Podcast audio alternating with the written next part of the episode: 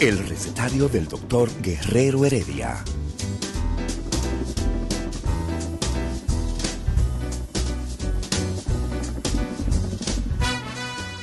Una respuesta para cada pregunta. Una receta para cada problema. Ven a nuestra propuesta radial, amena, diversa y solidaria. Con alto sentido humano y profesional.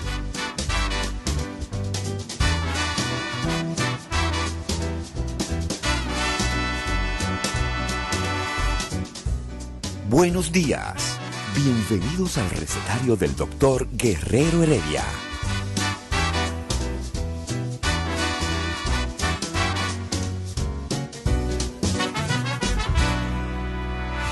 El recetario del doctor Guerrero Heredia. Muy buenos días, dominicanos, de aquí y de allá. Muy buenos días, doctor José Ramírez, cirujano oncólogo, licenciado Eladio Hernández, psicólogo clínico, expresidente del Colegio Dominicano de Psicólogos. Yo soy el doctor Amaury García, neurocirujano, y este es el recetario doctor Guerrero Heredia. Hoy es jueves, jueves 11 de marzo del año 2021 y estamos en Rumba 98.5, Rumba, ¿ah? y está en todas las redes sociales. Nuestra página de internet es uh, www.rumba985.com.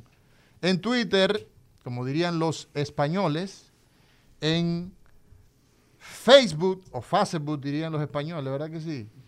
Y en Instagram, todas las redes sociales estamos el programa con más solvencia, el programa de más peso en salud en la República Dominicana y cuidado, y cuidado de la región del Caribe. Habría que buscar, Olga, Ismael, nuestros compañeros que trabajan en la parte digital, el señor Isidro, Isidro, oye, ¿cómo que se dice eso? Isidro Labur. ¿eh? Todo, todos, todos, todos nuestros, nuestros compañeros, habría que buscar. Ah, pero si yo quiero saber, programa. pero yo quiero saber qué tanta vuelta tú le das Exacto. para nosotros iniciar este programa con, con la, con la presencia física de este médico que ha podido, que vino de allá del sur. Sí, pero no lo desdeñe. porque- Escúcheme primero, de no San lo- Juan no de la desdeñe, Maguana. Pero no lo desdeñe porque viene del sur. No, yo no estoy diciendo Él- él eso. no- él no ha no, dicho yo no estoy diciendo eso. Sí, pero tampoco usted tiene que... Y- no, no van a coger piedra para mí los dos, ¿eh? No, porque te vi con la peladita esa, parece que, que como, eh, ¿qué tijera fue que se utilizó? Eso, eso, eso me recuerda a cuando uno lo pelaban chiquito. De que para no llevarlo mucho al, al, al barbero o para gastar menos, ¿entiendes? Lo pelaban casi a caco, porque él está prácticamente, fue con una, con una acero. Con Él una se pela como se pela eh, eh, eh, Ricardo Nieves. En el mismo sitio de Ricardo. Sí, se Ay, pela ni- Dios en el mismo una sitio. cosa, ustedes los Que, dos son... que a propósito, mira, a propósito, ellos están dando, estuvieron dato, dando un dato que no es significado con relación a las campesinas bolivianas, de que supuestamente van a meter preso a los hombres infieles. Pero la realidad del mundo, José, dice que en este momento la infidelidad de los, de los humanos está 60-40.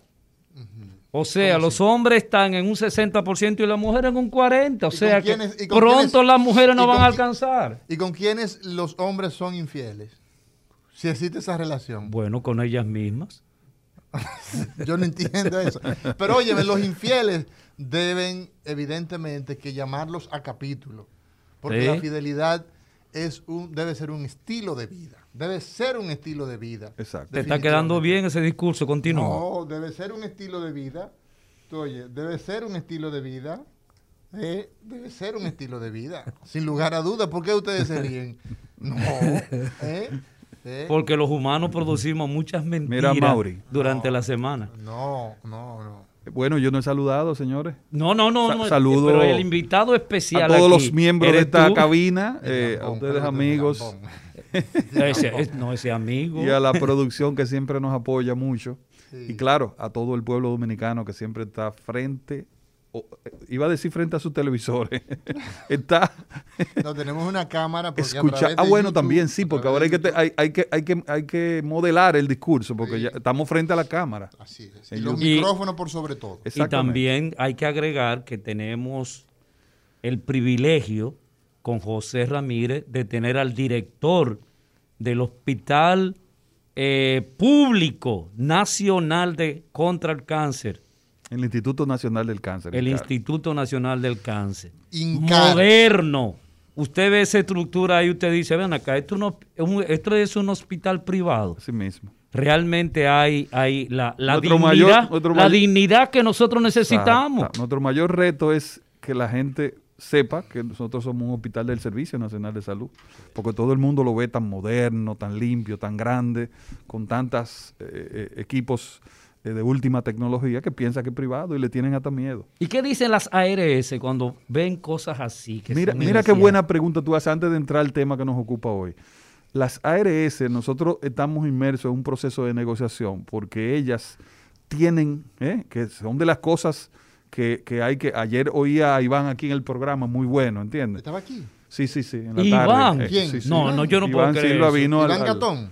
No, Iván Silva. El Iván sena- Silva. El senador, Pero, eh, ¿y- nuestro compañero de la receta y senador también del, del país. Y apareció. No, pero él, él siempre, él siempre está aquí. Yo bueno, no mira, vino. estaba hablando Una del tema de la ley de, del, seguridad Pero del recetario, eh, del recetario. del recetario. o sea, estaba hablando de la, de la ley de seguridad social. Y uno de los problemas, eh, que yo espero que en algún momento esa comisión me, me invite para, para yo dar mis ideas, uno de los problemas, Eladio, es que las ARS nos tienen un tarifario a nosotros como hospital y otro tarifario, por ejemplo, a un centro privado. No, no veo por qué tiene que ser eso. diferente, porque a final de cuentas es un servicio de salud. Entonces, nuestras tarifas en el INCAR, en el Instituto Nacional del Cáncer, están muy por debajo ¿eh? de lo que paga una ARS a otra institución Wow. privada. Por ejemplo, por ponerte un ejemplo, que, que- que también es un buen hospital, un excelente hospital, la Plaza de la Salud. No es lo mismo lo que le pagan a la plaza que lo que le pagan al INCAR. Mira, te voy a y decir- cuando yo pregunto por qué, me dicen, no, que el INCAR es público. No, no, pero mira, en ese aspecto, José Ramírez, quien debo decir con toda la justicia, porque nosotros no podemos decir el día de hoy una cosa y mañana desdecirnos, o tenemos que decir, mire, eh, fe de errata, me equivoqué, no.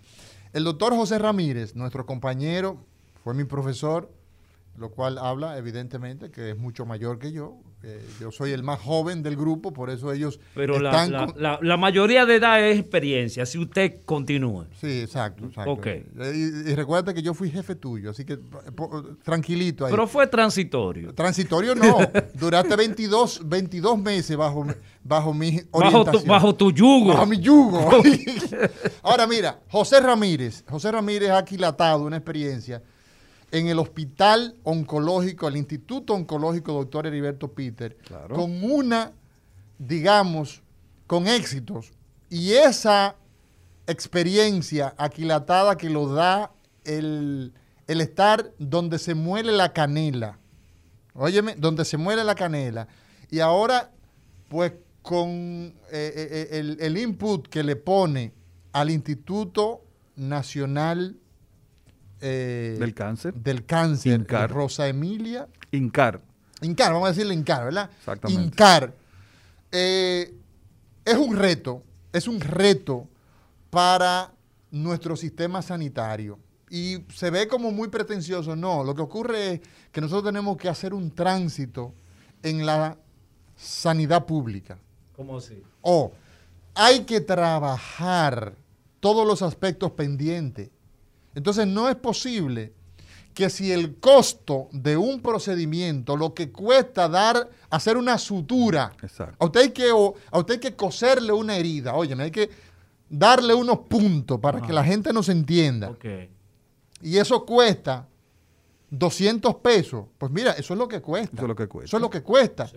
Si el costo que usted sacó son 200 pesos, eso es lo que cuesta. Entonces, no es posible que nosotros tengamos hospitales que son la Cenicienta, que Oye, son... ¿Qué criterio? No, porque ustedes son públicos. Exacto, Qué ustedes son públicos. ¿eh? No, retire esa palabra a estas horas. Hay niños, hay niños. Sí, pero eso es criminal. Es criminal. Entonces, Cont- contra los bolsillos de todos nosotros. Entonces, ¿eh? yo espero, yo espero que las autoridades que nosotros le pagamos sus sueldos, a mí me paga el pueblo, en el hospital en el que yo trabajo, me paga muy poco, poquísimo, pero me paga el pueblo y yo tengo que dar el servicio al cual yo estoy llamado. Lo mismo, presidente de la República, vicepresidente de la República, senadores, diputados, todos los funcionarios.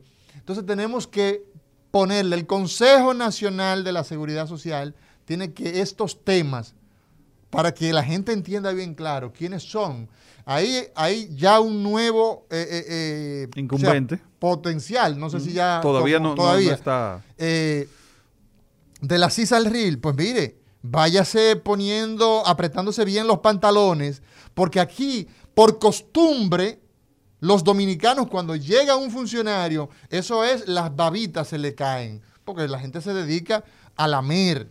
¿m?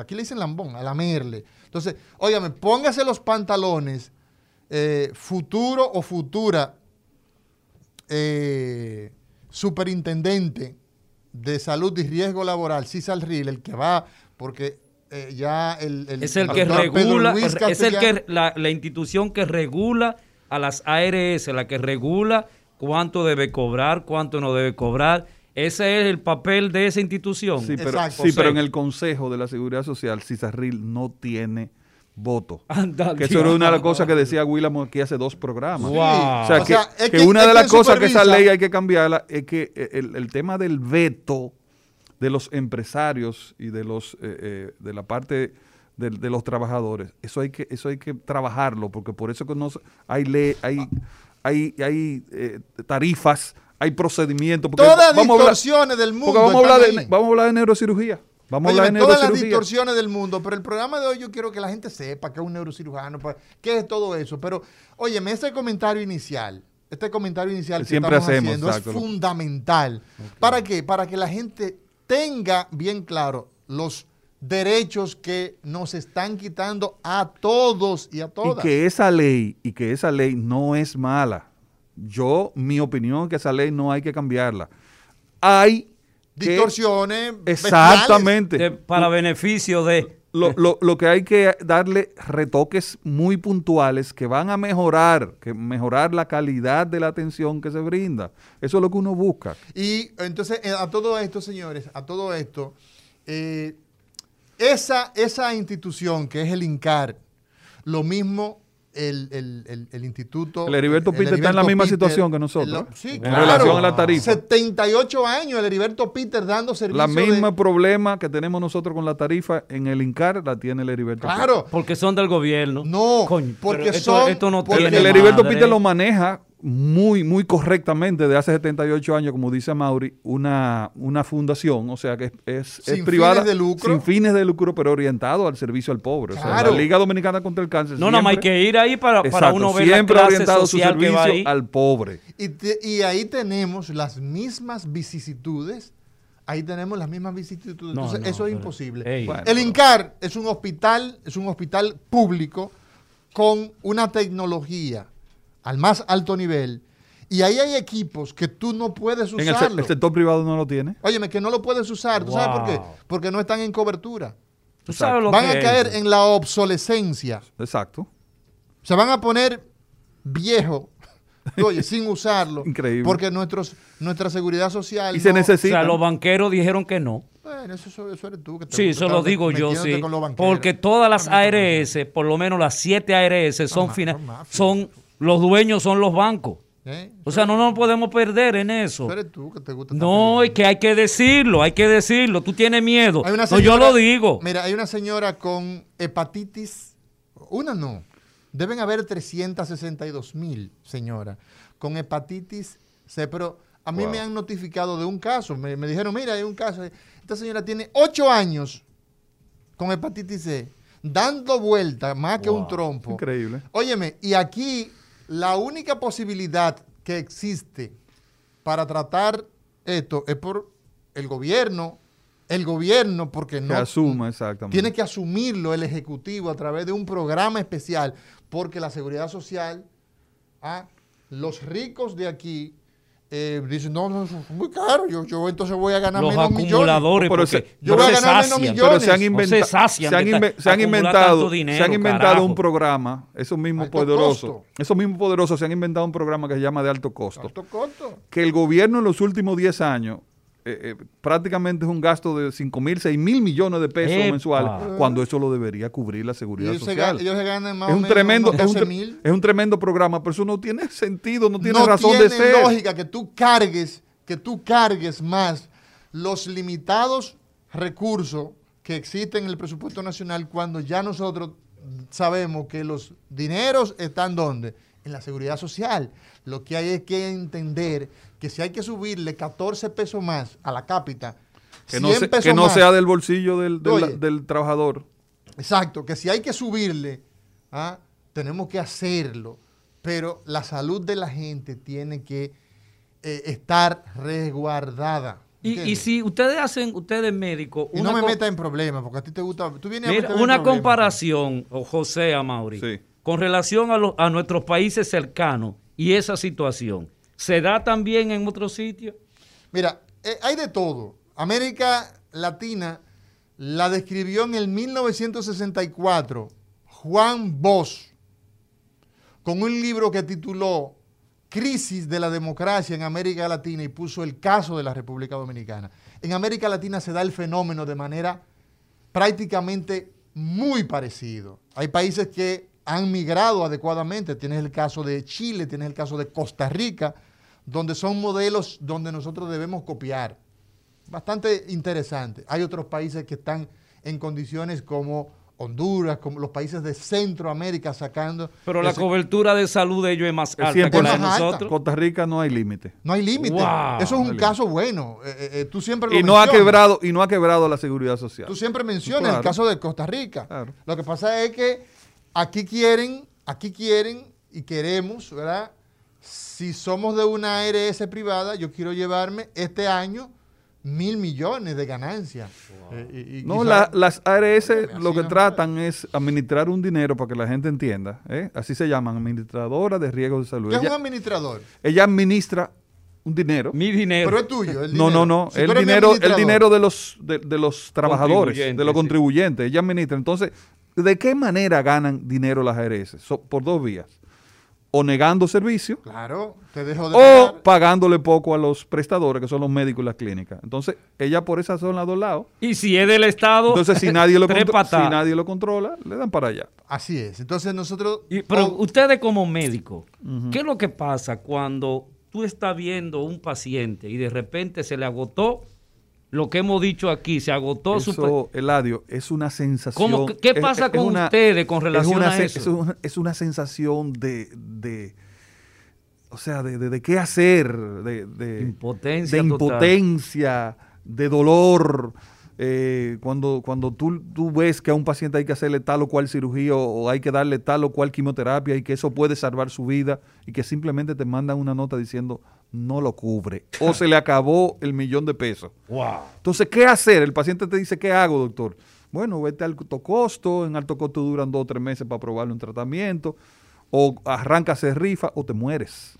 así, y si así, así literalmente, José. Claro, porque si No, no, wow. se puede, Si si no se puede quieres- operar y no tiene dinero. Si tú eh, quieres lo puedes poner más polite. Exacto. Eh, eh, tú lo Sí. puedes poner más, más elegante. ¿Cómo, cómo sería? No, puede ser que eh, eh, Fallezca. tuvo eh, fallecimiento, eh, falleció, puede ser, o puede ser una baja, o puede ser eh, un daño colateral, dicen. Ey, ¿Eh? Entonces, esas RS son convocadoras de crímenes de muerte constante en nuestro país. Es Mira, muy, es muy- 60% de los médicos en la República Dominicana son pobres, no tienen techo digno, ni calidad de vida, ni sus familias viven con el derecho al desarrollo social. Dicho sea de ni a la inclusión de los indicadores de vida posmoderno. Más del 40% trabaja en condiciones precarias, en un ambiente que no proporciona satisfacción laboral, que tú necesitas un arco en C para operar un paciente y el paciente se complica y se muere porque no tiene asistencia de las tecnologías, incentivos, motivación, empleos dignos y un retiro saludable. Todas esas, esas realidades tenemos que hacerle frente las autoridades actuales con el gabinete de salud y delante en ese gabinete de salud una mujer que pertenece al sector, eh, digamos, de administrativo extraordinaria posibilidad de empujar los cambios, según mi opinión. El Servicio Nacional de Salud, con retos que heredado de hace 40 años, un Ministerio de Salud con un ministro nuevo de paquete, tenemos la seguridad social, tenemos que ponernos de acuerdo con el Congreso Nosotros para somos todos más- los temas relacionados que tienen que ver con el profesional, que es lo que he mencionado en esa pequeña lectura, y con la población a lo cual nos debemos, tenemos que darle a ellos las respuestas correspondientes. Día de los cirujanos, quirófano, anestesia y bisturí. El recetario del doctor Guerrero Heredia. José, nosotros como que estamos en un círculo vicioso en donde vienen gobierno y van gobierno y nosotros no resolvemos la vida de nosotros los dominicanos. Así. Y de repente no hay respeto por la vida de nosotros. Y un grupo de, un grupo de personas que ha entendido que acumular dinero es lo básico para ellos. Acumulan, acumulan, acumulan. Y se olvidaron de que le están quitando lo que le pertenece a la gente.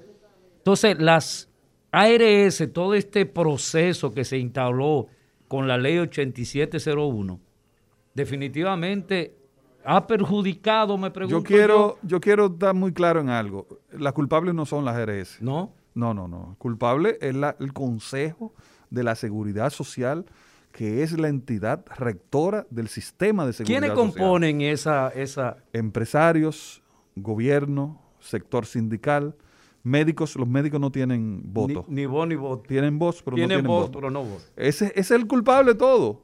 ¿eh? Porque las ARS simplemente se guían de una... eh, eh, Si tú me das... y aquí, exacto, eso te iba a decir, si tú me pones un negocio en la mano, me pones la materia prima que son los afiliados y me da un dinero mensual para que lo... pues, Pero eso es el negocio del siglo. O sea, las ARS no son culpables. Los culpables somos nosotros que hemos permitido ¿eh? durante 17 años que nos pisoteen, que nos abusen y nadie ha dicho nada. Y el Consejo vetando procedimientos. ¿Cómo va a ser que estemos todavía eh, eh, en mi hospital, Eladio? Hay un, hay un procedimiento que se llama PET scan, que es un medio diagnóstico que ya se usa, es como un hemograma para los pacientes de cáncer. Ahí, estoy yo todos los días, que voy a tener que parar, porque yo no puedo exonerar todos los PET scan del país porque se va a quebrar el hospital Ok. se va a quebrar el hospital porque la seguridad social no cubre algo tan, tan básico para tratar el cáncer como un PET scan. Entonces no podemos seguir eh, eh, con el tema de que no lo cubre, no lo cubre, no lo cubre, no lo cubre. Y siempre de espalda al Y avance eso, y eso- científico y eso es la ley. El tema, mira, el sábado decía ahorita, el sábado hay una asamblea general de médicos en el colegio médico con, junto con la sociedad especializada para tratar el tema de las ARS.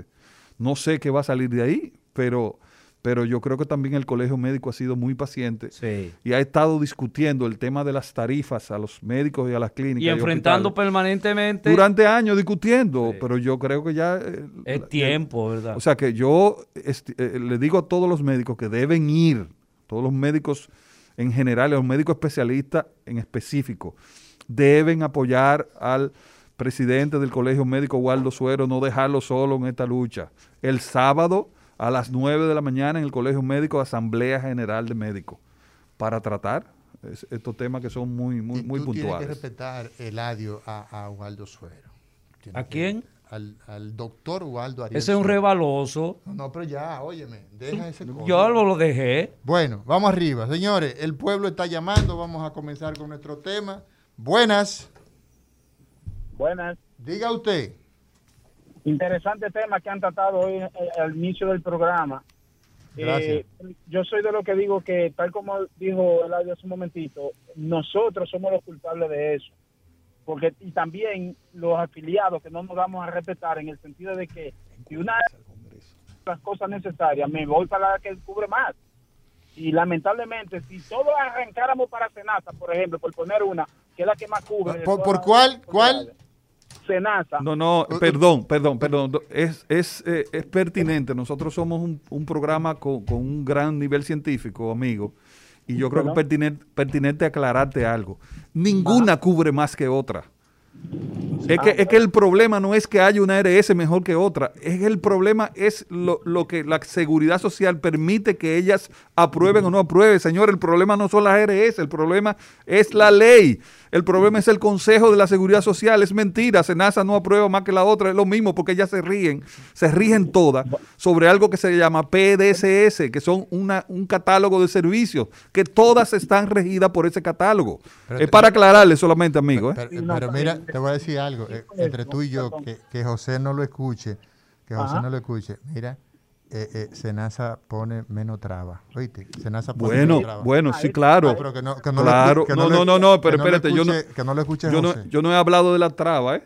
Fíjense bien que yo hablé de la cobertura. Él dijo que cubre más. No, todas cubren lo mismo. Cubren lo mismo porque están regidas por el mismo por el bendito PCS, que es un, es un robo. Pero Yo lo dije hace varios años, Eladio. El PDCS, que es el catálogo de servicios, es uno de los robos más grandes que se le ha hecho y se le sigue haciendo al pueblo dominicano. Sí, Pero tú sabes cuándo eso va a terminar, a Mauri. Sí. Cuando la población se empodere, eh, hombres y mujeres, y hagan una manifestación en cuero todo el mundo allá frente al Congreso.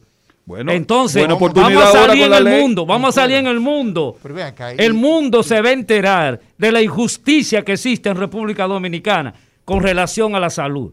Sí, pero mira, Cuando eso suceda, entonces esos grandes se van a dar cuenta Sí, pero de que hay un pueblo. Sí, pero ese espectáculo tuyo en cuero, eso, eso no, se- eso no está bien. No, pues yo no me voy a encuerar ese día. Diga usted.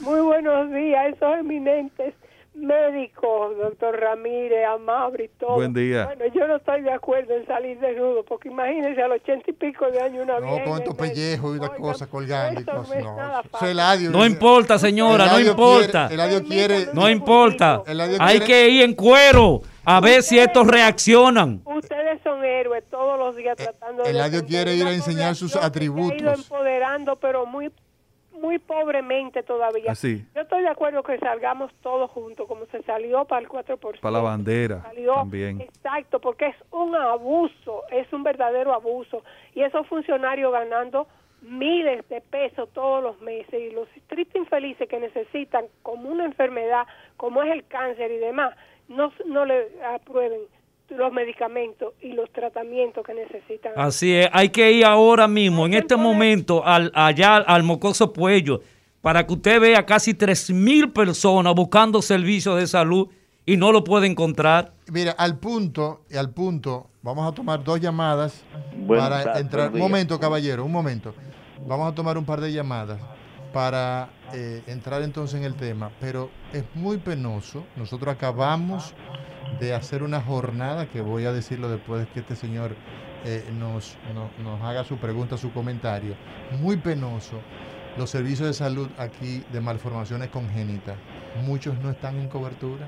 O sea, la seguridad social, óyeme, condena al que llega a este mundo con una malformación. Y los Do- trastornos mentales tampoco son, son cubiertos.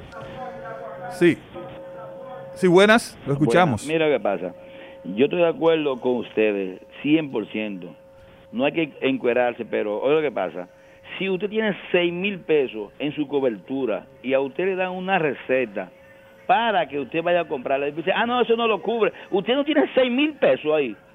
Exacto, es así mismo. Así mismo es, que, lo, mismo como usted dice. que se lo cobren. Sí, eh, eso eh, eh, evidentemente que la ley hay que modificarla. O sea, Exactamente, hay que modificarla. exactamente. Hay que modificarla. Buenas, diga usted, recetario. O sea, definitivamente que nosotros tenemos temas pendientes que son temas de vida. Muy que puntuales. son temas de vida, que la gente fallece cuando no se satisfacen los servicios de salud de un pueblo. Diga usted. Buenos días Sí, buen día. a José Durán. José Durán, ¿de dónde, eh, nos, ¿de dónde nos llamas? De Mao. Mao. Mire, eh, yo pienso que, como dice Eladio, no hay que salir en cuera. Es que No que hay que enseñar tomar, hay que tomar la- las calles Exacto.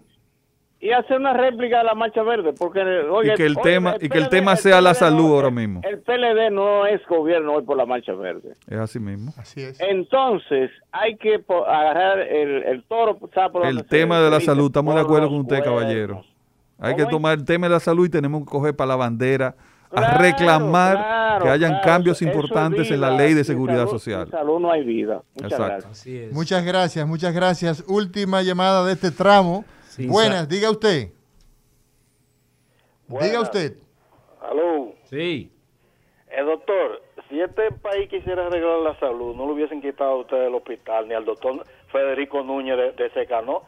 Entonces, ahora que, que su amigo, que usted sabe cuál es su amigo, está en el poder, debería, sabiendo que lo criticó tanto a usted cuando lo quitaron a usted, debió entonces coger y decir, mira, Amaury, te voy a nombrar, dime cuál tú quieres. Yo pasé, yo pasé con A. Después que tú pasas una materia, no la repites. Guerrero Heredia. Recetario del doctor Guerrero Heredia. Bueno, regresamos al recetario de Guerrero Heredia. Por Rumba FM. Y, y ya lo digo bien, ¿verdad, Mauri? Ahí, más o menos. Ahí, ahí Va- más va- o va- menos. Vas avanzando. Eh, Voy avanzando, qué bien. Pero hoy nosotros queremos preguntarte eh, elementos básicos de la actividad que tú realizas diariamente a Mauri. A Mauri Que hay mucha confusión, ¿eh? ¿Sí? Eladio, sobre eso. Porque a veces, por ejemplo, uno tiene un, un paciente con un dolor de cabeza y, y veo que, no, que me refirieron al neurólogo, que me refirieron al neurocirujano. O sea, a Mauri, ¿qué es un neurocirujano y qué hace un neurocirujano? De si es un Vamos neurólogo o no. Vamos a comenzar por ahí. Vamos a comenzar por ahí. Bien, pues mira, el educar a la población es fundamental porque la gente anda dando Es nuestro fin principal en el ¿eh? programa. Es nuestro fin principal, siempre la lo ha gente sido. anda, exacto.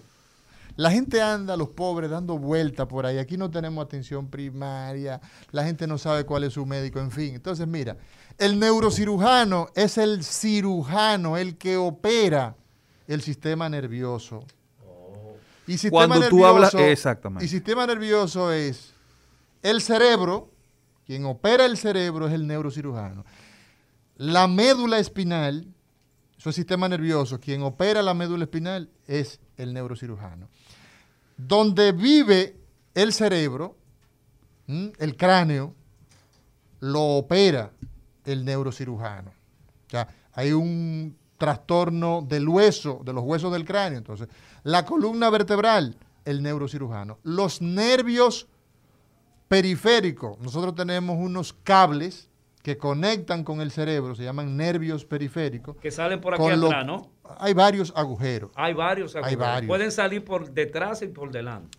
Hay varios agujeros. Eh, son agujeros que no están a la vista de el- oh, del- de- del ojo humano, pero por ejemplo, los orificios naturales que tenemos, ¿ah? Los, ¿Cómo las fosas nasales, Ah, los conductos auditivos externos, la sensación auditiva. los orificios, ¿verdad? Albergan órganos, hoyo, eh. albergan órganos que tienen que ver con sentidos, la visión, Por ¿ah? ejemplo, ¿verdad? la audición, la olfacción, el gusto, el tacto, todo eso a través, por ejemplo, de cables se recoge. La columna tiene 31 par de cables que son los nervios.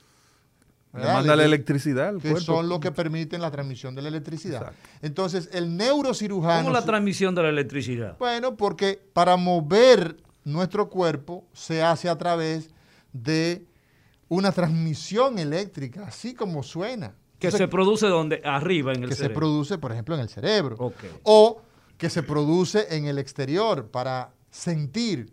El dolor tú Ah. lo percibes porque se genera el estímulo en la mano, por ejemplo, y utiliza un cable ¿ah? un nervio en este caso, y entonces ingresa a la columna y sube hasta el cerebro, y entonces cuando llega al cerebro es que tú te percatas. Y eso evidentemente dolor. el umbral que va se lleva a hasta una allá. velocidad extraordinaria. ¿Oh, sí? Entonces, el neurocirujano tiene que ver con el diagnóstico, ¿verdad?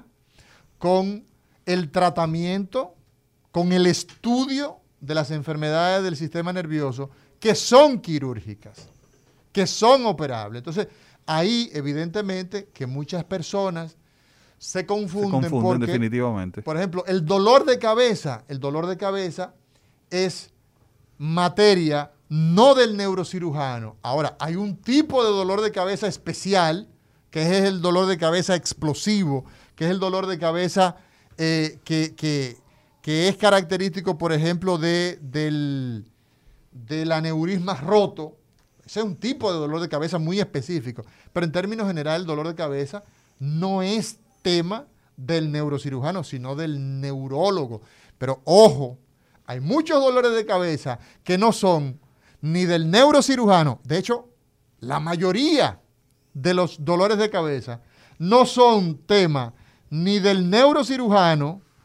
Oye bien, la mayoría de los dolores de cabeza, lo estoy diciendo ah, hoy en el recetario, a Mauri García, neurocirujano, no son ni del neurocirujano ni del neurólogo, porque, óyeme, hay 35% de la población que es hipertensa, que el dolorcito de cabeza que siempre tiene es por la hipertensión.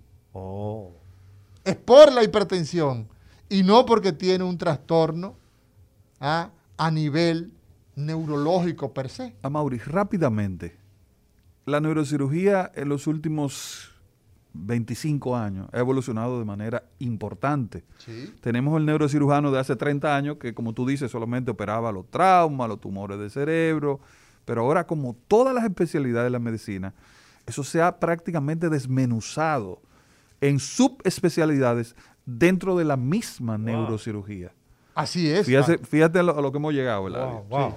Descríbeme, o sea... Esas especialidades. Exactamente. Mira, Sobre todo teniendo en cuenta lo que tú decías, que esto es para orientar, para educar al pueblo, para saber si usted tiene tal o cual problema, dónde dirigirse. Y, exactamente. y antes de tú responder, hay algo que me inquietó. Tú definiste y diste la- la- lo que es un neurocirujano. Ahora no hablaste de prevención como procedimiento también dentro de tu mundo. la- Porque, porque no vamos por prevención todavía, Eladio. Ah, perdón.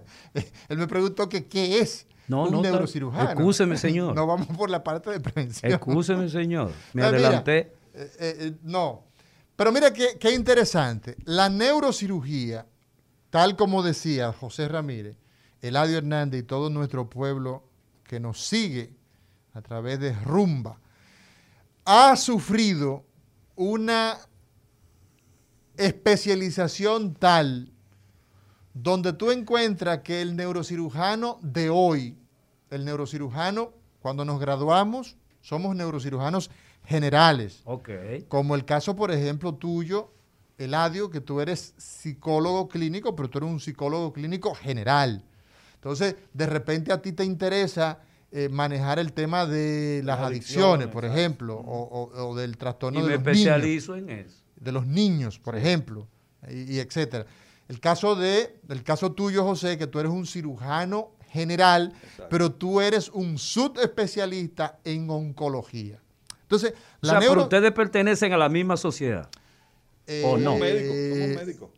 Desde el punto de vista de colegio médico. Exacto. Colegio médico. Ok. ¿verdad? Yo hice un año de cirugía, pero no soy cirujano. ¿De acuerdo? Yo no soy cirujano general. José es cirujano general. Él es alumno de Ambrose Paré, ¿m? ¿Quién fue ese señor? el padre de la cirugía francés que vivió 1500 por ahí. Entonces, ¿qué pasa? La neurocirugía hoy día tiene expertos en columna. Entonces existe la neurocirugía de columna. Wow. O sea, neurocirujanos que después de haber hecho 6, 7 años de neurocirugía, hacen un fellowship en columna. ¿Qué es lo que hacen? Hacen un entrenamiento, un Ah, fellowship. ok, ah, ¿ok? Un fellowship o eh, subespecialización. Está la neurocirugía endovascular, ¿verdad? Donde yo, después de haber hecho mis seis años de neurocirugía, entonces yo hice dos años de neurocirugía endovascular, o sea, el tratamiento de las enfermedades vasculares. Vascular nos referimos a las arterias y a las venas ¿ah? que van hacia el cerebro o hacia la médula espinal o que están en el camino, por ejemplo, las carótidas que se tapan, se obstruyen y entonces nosotros, los neurocirujanos que hacemos endovascular, podemos tratarlas sin tener que abrir la cabeza. Entonces, existe una subespecialidad en endovascular. Existen los neurocirujanos pediátricos. Nosotros tenemos, por ejemplo, neurocirujanos que luego de hacer su entrenamiento han dedicado un año adicional a operar niños. Neurocirugía funcional, las personas que tienen trastornos de movimiento, ¿verdad? Y se ve. Parkinson. por ejemplo, el Parkinson, están las disquinesias, las coreas, están los hemibalismos, o sea, un, están considerados dentro de un paquete los trastornos del movimiento. El Parkinson, por ejemplo, es, es eh, el mejor ejemplo, ¿verdad? Dentro de esos trastornos del movimiento. Entonces, tenemos que hay neurocirujanos que se... Pero espera, espera un momento. Una, una persona que de repente tuvo un ACV, tuvo un derrame cerebral y se, se, durmió una parte de su cuerpo. ¿Ustedes se refieren a eso? O, ya la persona queda de por vida sin esa movilidad? ¿No hay una especialidad para esa corrección, Amaury? Eh, entonces, eso entra dentro, bueno, a ver, tendríamos... No sé, no sé si te saqué del... Sí, sí, claro, siempre. Claro que sí, me sacaste. Entonces, el paciente que sufre de una de una lesión, entonces utilizamos especialidades coadyuvantes como es la terapia física, en ese caso, ¿verdad? Si el paciente queda con espasticidad, si queda muy, muy, muy rígido, entonces utilizamos medicamentos y se puede utilizar incluso algunas medidas eh, muy específicas, pero no es esa la ruta. Entonces, el paciente que tiene Parkinson, por ejemplo, el paciente que tiene un trastorno del movimiento muy, muy severo, si no es posible controlarlo por medios farmacológicos, entonces procedemos a realizar unas estimulaciones profundas de las estructuras que producen ese daño y le controlamos esos movimientos. el paciente con Parkinson, el paciente con hemibalismo, hay pacientes, por ejemplo, que tienen una enfermedad que se llama la Corea de Huntington, donde la expresión facial, los movimientos faciales y corporales son limitantes que la gente no puede vivir prácticamente. Y eso se trata con eh, eh, cirugía funcional. Y los, movimientos involuntarios que hacen personas. Por igual, por ejemplo, pero que sean movimientos que limiten la vida de las personas. Entonces, la neurocirugía oh. tiene, por ejemplo, en el campo de la oncología. Existen neurocirujanos oncólogos. Existen neurocirujanos. ¿Tú tienes neurocirujano oncólogo allá en el hospital? Eh, ahora mismo estamos haciendo la contratación de dos personas que hacen eh, neurocirugía oncológica, que inclusive es una persona que el doctor Marté Durán y yo, es el, uno de los padres de la neurocirugía. Es el genio de aquí.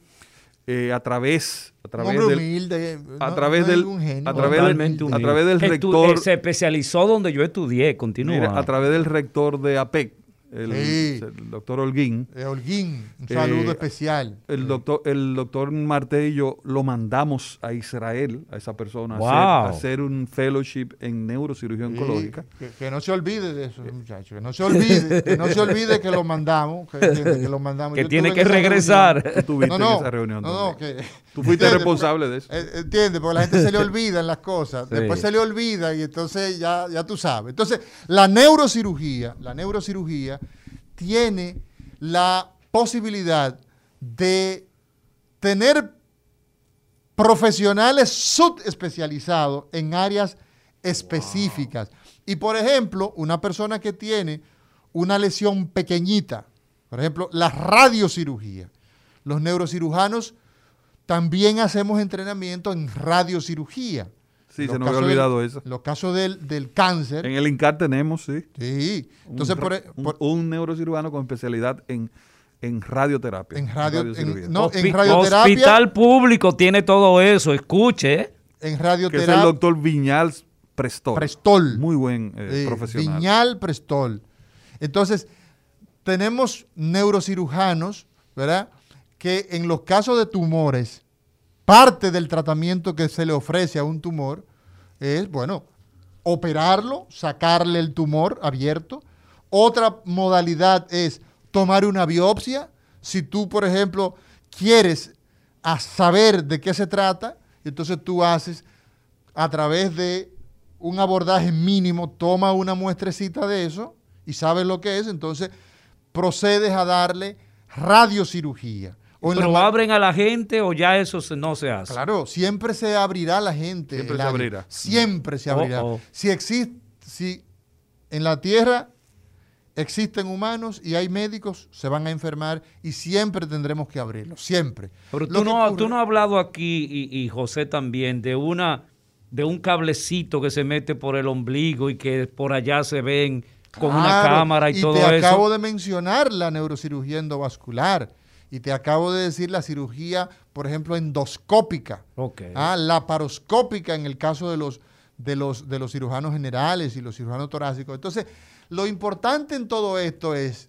saber que hoy día en la República Dominicana nosotros tenemos un corolario de especialistas, un rosario de especialistas dentro de la neurocirugía que ya hemos migrado a la parte de subespecialistas, o sea, que somos neurocirujanos Pero- generales, Ajá. pero además hemos hecho Ah, subespecialistas. Mauri, y cuando yo digo, cuando decimos, cuando yo digo, no, cuando las estadísticas en el mundo dicen, eh, antes de pasar a las llamadas, así que eh, definitivamente las personas son, cuando decimos que la principal causa de morbimortalidad todavía sigue siendo las enfermedades cardiovasculares, seguidas muy de cerca por el cáncer, pero todavía las enfermedades cardiovasculares, en esas enfermedades cardiovasculares están eh, dos complicaciones de las más frecuentes, que yo quiero que me hables un poquito de estadística, en el mundo entero, que son las complicaciones vasculares en el cerebro, Así que es. son los famosos derrame cerebral, que no es solo la, la cantidad de gente que matan en el audio, es que cuando no te matan te deja con secuelas Sí. muy difíciles de, manejar. Si- si no te matan, te tuyen. Exactamente. Vamos a escuchar entonces las llamadas telefónicas. No, no, hay, hay una... eh, Adelante. Ah, adelante. Buenas. Diga usted. Sí, sí, buena. A Mauri, José, Eladio, ¿cómo están? Bien. Aquiles Méndez, desde Loren, Massachusetts. Hola, ¿cómo Hola, estás? Aquiles. Ustedes tienen un sanjuanero Aquí, neto ahí. Aquiles. Aquiles de San Juan, sí, claro. Sí. Gra- gracias, Aquiles. Tenemos Mi en- hermano, qué Oye, placer, José. qué placer oírte. Hablé con tu hermano Américo hace poco y José Díaz, así que ya Sí, tú claro, sabes. claro. eh, escuchamos. Y quería darte un complemento grande. Mi hermana Mildred murió de cáncer hace un año Wow. y ustedes le dieron un tratamiento increíble. Ya duró cuatro, cuatro años con cáncer de páncreas, pero el Sí, tratamiento fue increíble con la doctora también Nancy Allen. Claro. Y claro. qué te digo, yo quedé muy encantado, viajé al país, siempre llamo al programa y uno que llama mucho es Albert Méndez. que Albert Méndez, que, que es también claro. un interactivo, Claro, muy fiel. claro. Él vive aquí en Loren, él vive aquí en Loren. Yo Ahí- un programa de ahí radio. vive- Y no tienen, no tienen una liguita, uno. no tienen una liguita ya ustedes de básquet. Aquí hay una liga, ese Albert está igualito, como jugaban ustedes en el San Pío X, ¿oíste? Está bien. Mira, yo tengo una hermana, yo Guido. ten- mira, yo tengo una hermana en Loren, Massachusetts.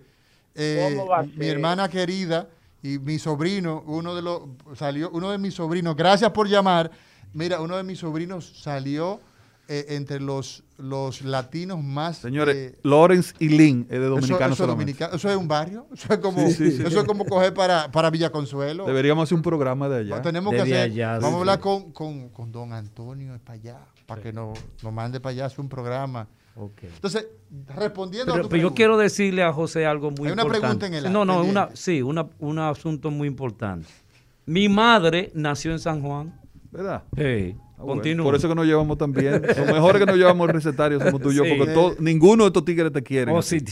seguro. Comenzando por, por Héctor Eduardo, que siempre No, te eh, está criticando y Sí, acaba contigo. Sí, señor.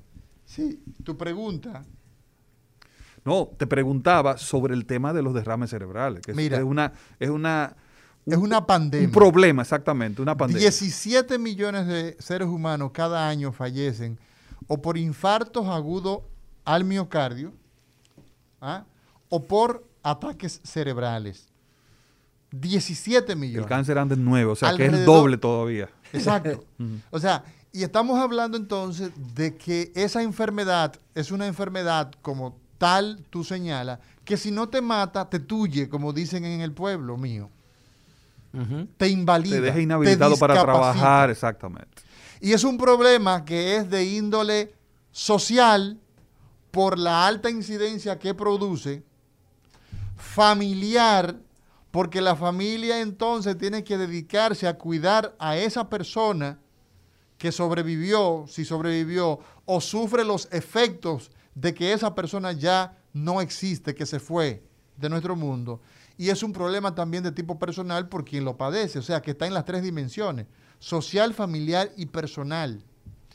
Entonces, el ACB, como se le llama, es un gran problema al punto de que nosotros los, los médicos que nos dedicamos a trabajar con los ataques cerebrales, tenemos el reto de seguir educando a través de estos programas, a través de estos medios, de que cuando ocurre un ataque cerebral, las personas tienen que saber que el tiempo es Reitero. el principal problema. Reitero, Mauri, el- la especialidad dentro de la neurocirugía que se encarga de manejar con más precisión los ataques cerebrales son los neurocirujanos endovasculares. Y los neurólogos también Exacto, vasculares. exactamente. Porque existen neurólogos vasculares. Creo que tenemos que ir. Pero no me quedó claro las causas, las causas del ACV. Día de los cirujanos. Quirófano, anestesia y bisturí. El recetario del doctor Guerrero Heredia.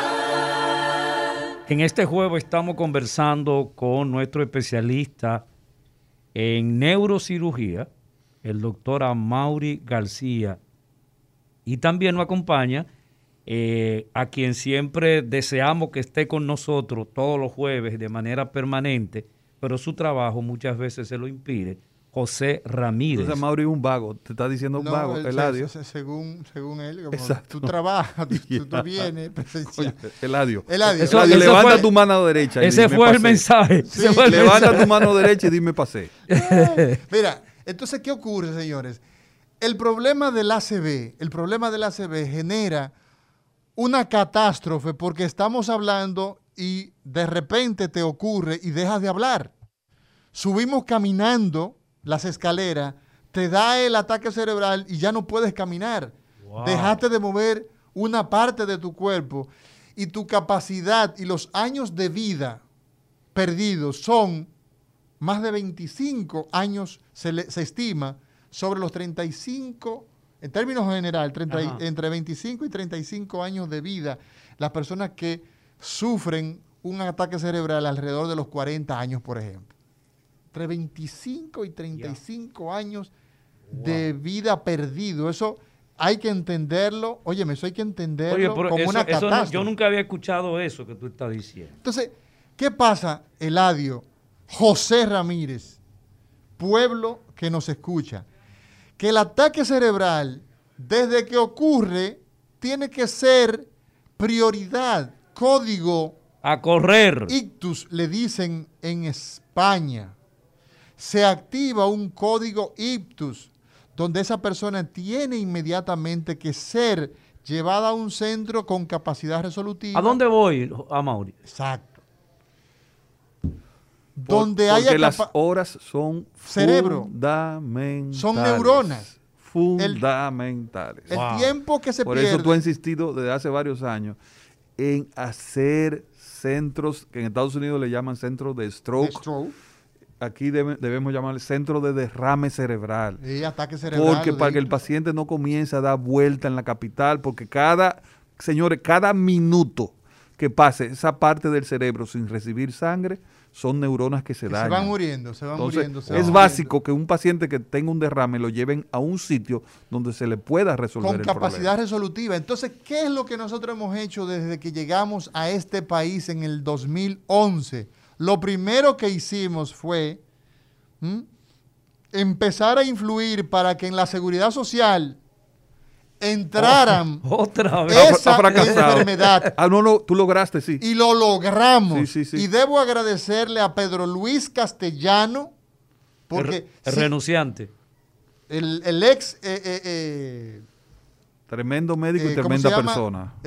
Superintendente de salud y, Diego médico. Laboral, Pedro Luis Castellano, tengo que agradecerle la gentileza que tuvo. Claro, sus obligaciones las ejerció, pero fue diligente.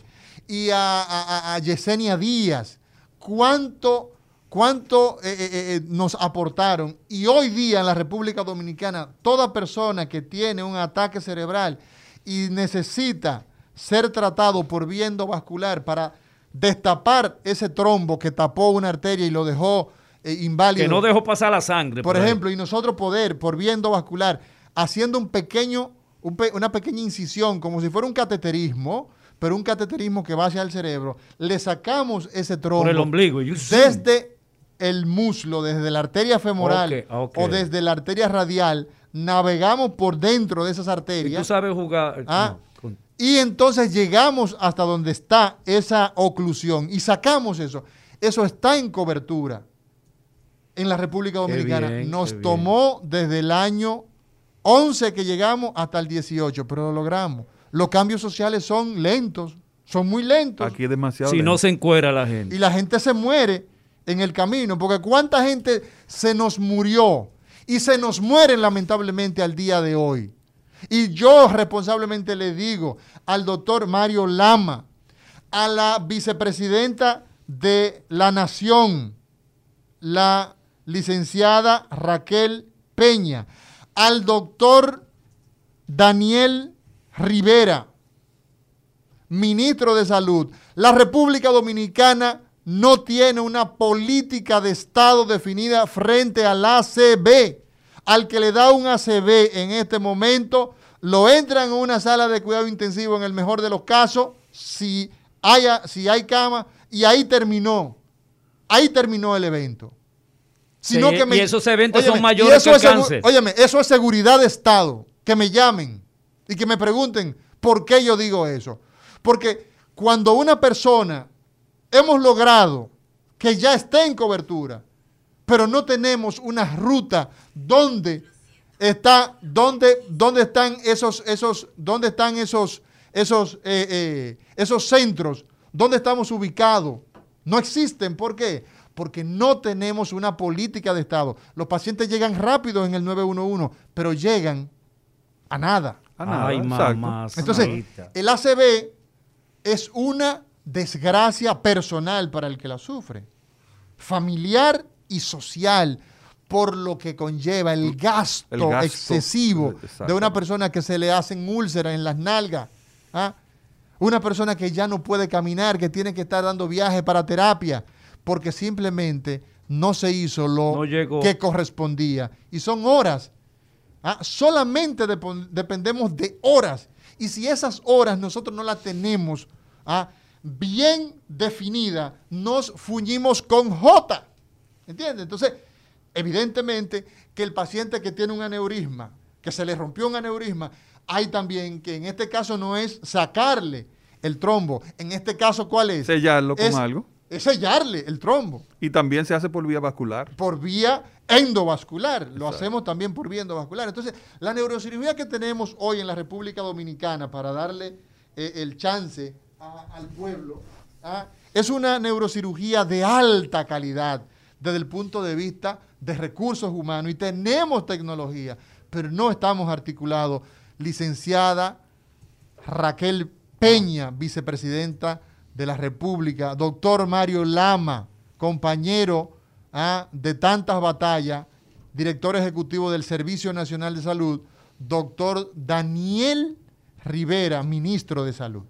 809-682-9850 y usted si está en algún rincón del mundo, usted puede llamar al 1-833-380-0062. Sí, buenas. Yo, tengo, Sí, ¿quién, ¿quién nos habla y de dónde, por favor? ok, Fran de Santo Domingo Oriental. Ok, le escuchamos, Fran. Un poco más alto, súbelo. Déjame bajar la radio un poquito, brevemente. Diga- díganos rapidito. Sí, sí, ok. A, mira, yo- a mí me han hecho tres, tres cirugías y las tres me las ha hecho la misma persona. ¿Cirugía de qué, Fran? Una vacular, una, una, una cardiovascular, o sea, un- una, un- una colocación de, de bypass, una hernia inguinal y una pierna. Y me la ha hecho el mismo cirujano. Ok. Bueno. ¿Qué usted opina? ¿Qué usted No, opina? muy bien, muy bien. Imagínese. Diga usted. Qué difícil. Buenas. Qué Una difícil. pregunta difíciles. Muy difícil. Buenas. Sí, bueno, no, no, para usted no es pregunta difícil.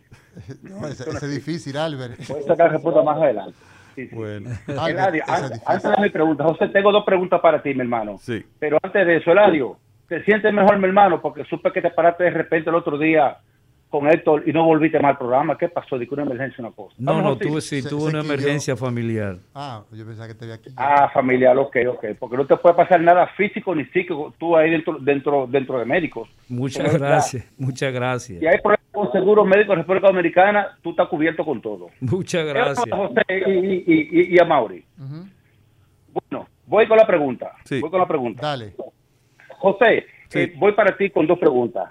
Este, eh, sub- eh, primero voy con una pregunta. Mira, yo trabajo aquí en lo que se llama un rehab. O sea, eso es un centro de recuperación Exacto, físico, este, quirúrgico clínico para personas que van a durar un largo tiempo exacto. con un problema.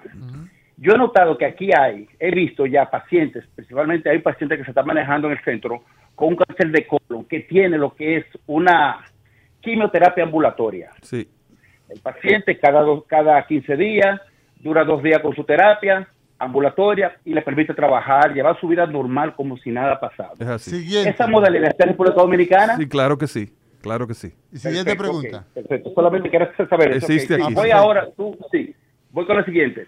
Hablaste sobre este problema que van a enfrentar ustedes ahora con la seguridad social. Hablaste que va a tener próximamente una asamblea en el Colegio Médico Dominicano. El sábado. Y está invitando a todas las sociedades especializadas que asistan. Exacto. Yo te pregunto, mi hermano, ¿tiene la Sociedad Médica Dominicana o el Colegio Médico Dominicano o las sociedades especializadas alguna, alguna contrapropuesta definida eh, este, de qué servicio quiere que cubran?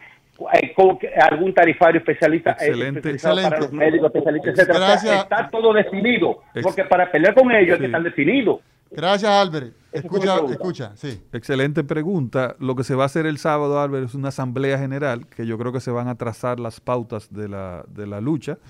Eh, tu propuesta debe ser esa, esa es mi propuesta también, que debe, de- debemos tener un plan de acción porque no hacemos nada con, con, con, con encuerarnos, como dice Ladio, con tirar piedra, si no tenemos una propuesta básica.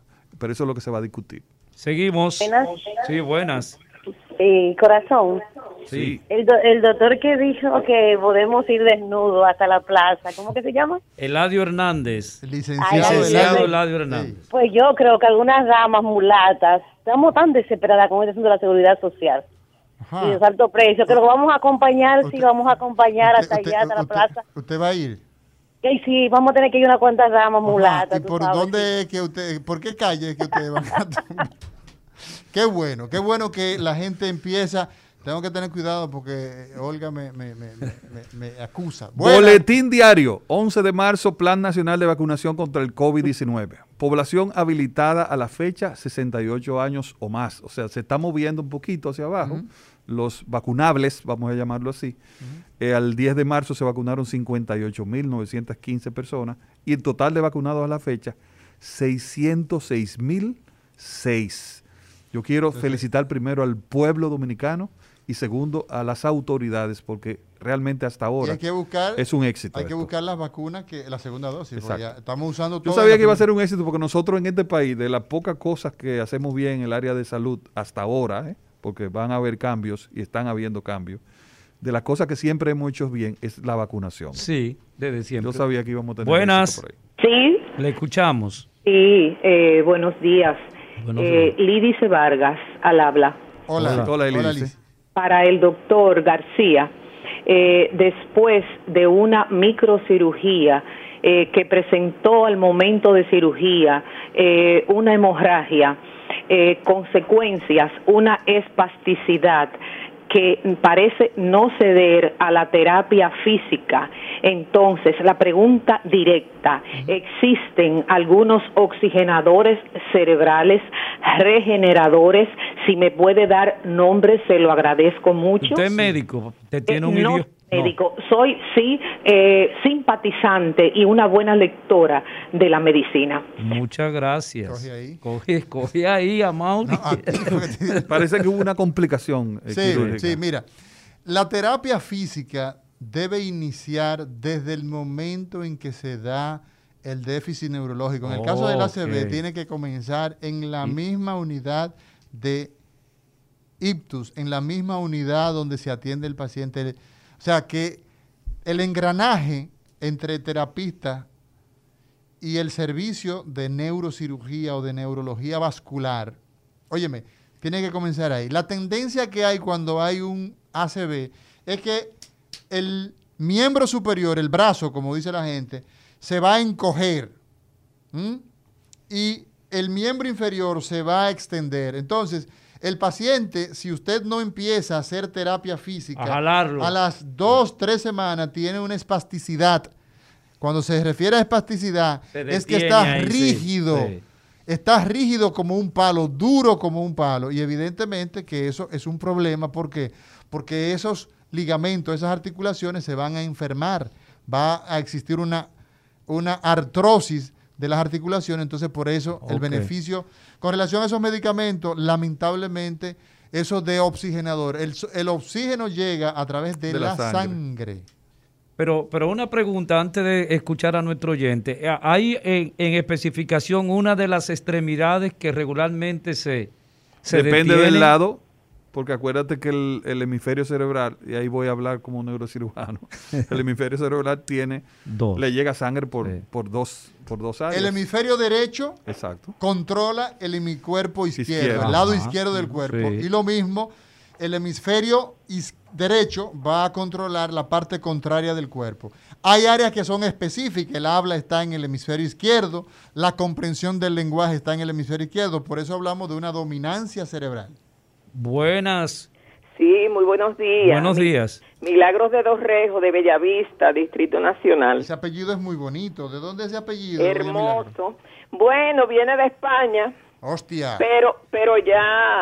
Ya está están- dominicanizado. Claro que sí, No, hace no, ya no, no, no, dos no generaciones. Usted es la primera, no me Bien, pero a Mauri, todo viene, todos los apellidos vienen de Sí, España. pero, pero ese yo no lo conocía. No, no, claro. No, hay, no, no. hay- Está bien. Hay un, hay un amigo que, que escribe en el Nacional, Eric, Eric eh, Dorrejo. Ese, ese es mi hijo. Tremendo, Oh, tremendo escritor, buen Porque articulista. Hay dos, dos Dorrejo. Porque yo Doña Milagro. De Dorrejo. Exacto. Ah, usted es de Dorrejo. Pues felicidades, buen amigo mío y tremendo escritor. ¿eh? Ay, muchas gracias. muchas Adelante gracias. con su pregunta. Sí, mire, nosotros tenemos un familiar que pasó por esa situación de un ACV.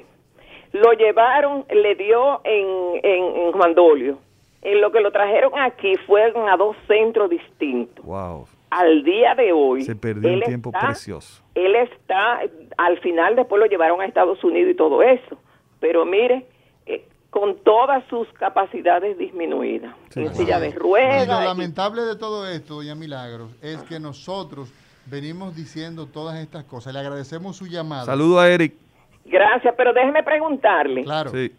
Yo quiero saber qué centro ustedes pueden recomendar Buena- que esté preparado pregunta. para recibir eso. Esa era la pregunta esa, es la final, doña pregun- Milagro. esa es la pregunta del millón. Esa es la pregunta del millón. Mira, nosotros tenemos, nosotros tenemos la obligación de decirle a usted que hay algunos centros que hemos estado eh, haciendo los arreglos para, para optimizarlo. Aquí, de alguna manera, se podría decir que Sedimá tiene eh, algo parecido a lo que nosotros entendemos desde el punto de vista técnico de lo que se, se- se requiere. En Santiago tenemos en, el, en Corominas, ahí también podríamos decir que se tiene algo parecido a lo que se quiere. La plaza no tiene una ¿Cuál unidad es de... la no? lamentable el caso. Y ese caso de la Plaza de la Salud, por ejemplo, cuando en el 2016, en el marco de, de, de ese diálogo que hicimos, eh, muchos planes hemos hecho, lamentablemente no se han podido concretizar. Pero nosotros estamos en la obligación y le hacemos el llamado reiterativo a las autoridades. Digo, aclarar a Mauri que la plaza hace cateterismo, hace lo que, Pero lo que tú estás, lo que tú estás planteando no. es una unidad de stroke. Pero o sea, no. una unidad de derrame cerebral. Óyeme, no, la- no, te entiendo, te eh, entiendo. La atención, te mira, en entiendo. este momento nosotros tenemos que me llama alguien y me dice a mí, mira, que tengo oh, este caso. Bueno, yo lo llevo al centro donde yo hago intervencional, al grupo médico Max Center, por ejemplo, donde yo trabajo, ¿verdad? O en el caso de, de, de Hospitén. Pero nosotros necesitamos, y esto es importante que Lo se que está sepa, planteando es una uni- unidad de derrame unidades, cerebral. Unidades. Nosotros tenemos acá 10 millones de seres humanos y un par adicional de millones que tenemos ahí no contabilizados.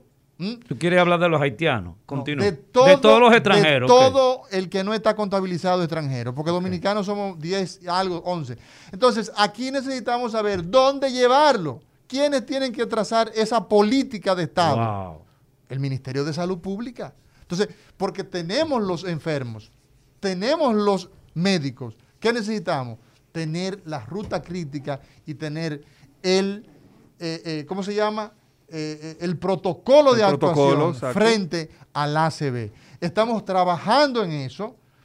Todas las personas, y eso es importante. ¿Y que qué gente- posibilidades hay para eso, Mauri? bueno, pero, pero, pero, pero, pero, Eladio, por favor, las posibilidades son que las autoridades hagan lo que le corresponde, porque... Pero que yo te escucho Ah. hace mucho tiempo, pero no, ¿y qué, qué es lo que ha pasado? Pero, Eladio, pero yo te voy a dar con una... Muchas gracias, muchas gracias. hemos logrado, hemos logrado de manera eh, eh, prácticamente particular impulsar ante CISALRIL y CISALRIL luego ante el Consejo y logramos ya que están en cobertura, ya está financiada, ya las cosas son más fáciles. Pero Un evidentemente... comentario ahora como abogado del diablo. Evidentemente Oye, que las autoridades tienen Oye, que... esta, Eladio. Un comentario como abogado del diablo ahora. ¿Tú sabes por qué una de las razones que muchas clínicas no se han estimulado a hacer una unidad de derrame cerebral? ¿Por qué? Porque para qué yo voy a poner una unidad si la ARS me va a pagar eso a 10 pesos? Eh, No, va, bien. no va a haber honorario. Paga bien. Están, están, están, hemos logra- nosotros logramos que haya, el problema aquí es que al no existir, óyeme, al no existir una definición en términos de política, nosotros necesitamos eh, eh, eh, hacer que las cosas sean objetivamente realizables. De manera que las líneas se nos quedan llenas, las líneas se nos quedan llenas. Yo espero que todo el que tenga un ataque cerebral, llámenos a nuestro consultorio, a la línea, a la línea que manejamos 24-7, ¿ah? al consultorio y nuestra- nuestros asistentes para que la gente sepa. Mientras tanto, ¿ah? llámenos, búsquenos en, en- en- las redes sociales, en nuestro teléfono, en fin, para que la gente tenga la posibilidad de eh, ir un poco más aliviado, porque después que esto se fuñe, se daña la carreta. Señores, despidan el programa. Ustedes están con su celular y yo voy a tener que hablar con Héctor. Bueno, eh, José, despide el programa. Bueno, eh, eh, nadie lo quiere despedir, porque ha estado tan bueno realmente, ¿eh? ha estado tan bueno con un tema excelente, un tema de actualidad, y queremos augurarle que, que toda esta, esta, esta información que se le pasó sea de provecho, que las autoridades las escuchen y que el pueblo también la haya aprovechado. Y nos vemos el jueves de la semana que viene en el recetario de No, Guerrero mañana, Heredia mañana. por rumba, no, no, pero Ah, hablan los, ciru- ah, los cirujanos, ¿eh? los cirujanos al mando, es el jueves de la semana que Así viene, es, pero es. mañana está Lidia Soto con prevención de cardiología. Así es. Nos vemos. El recetario del doctor Guerrero Heredia. Rumba 98.5, una emisora RCC Media.